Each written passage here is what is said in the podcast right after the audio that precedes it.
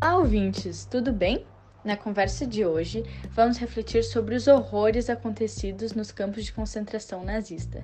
Contamos com a presença da historiadora Luíse Caetano, que acabou de voltar de uma viagem pela Alemanha de dois meses. Luíse, conte para nós, o que você aprendeu durante a viagem?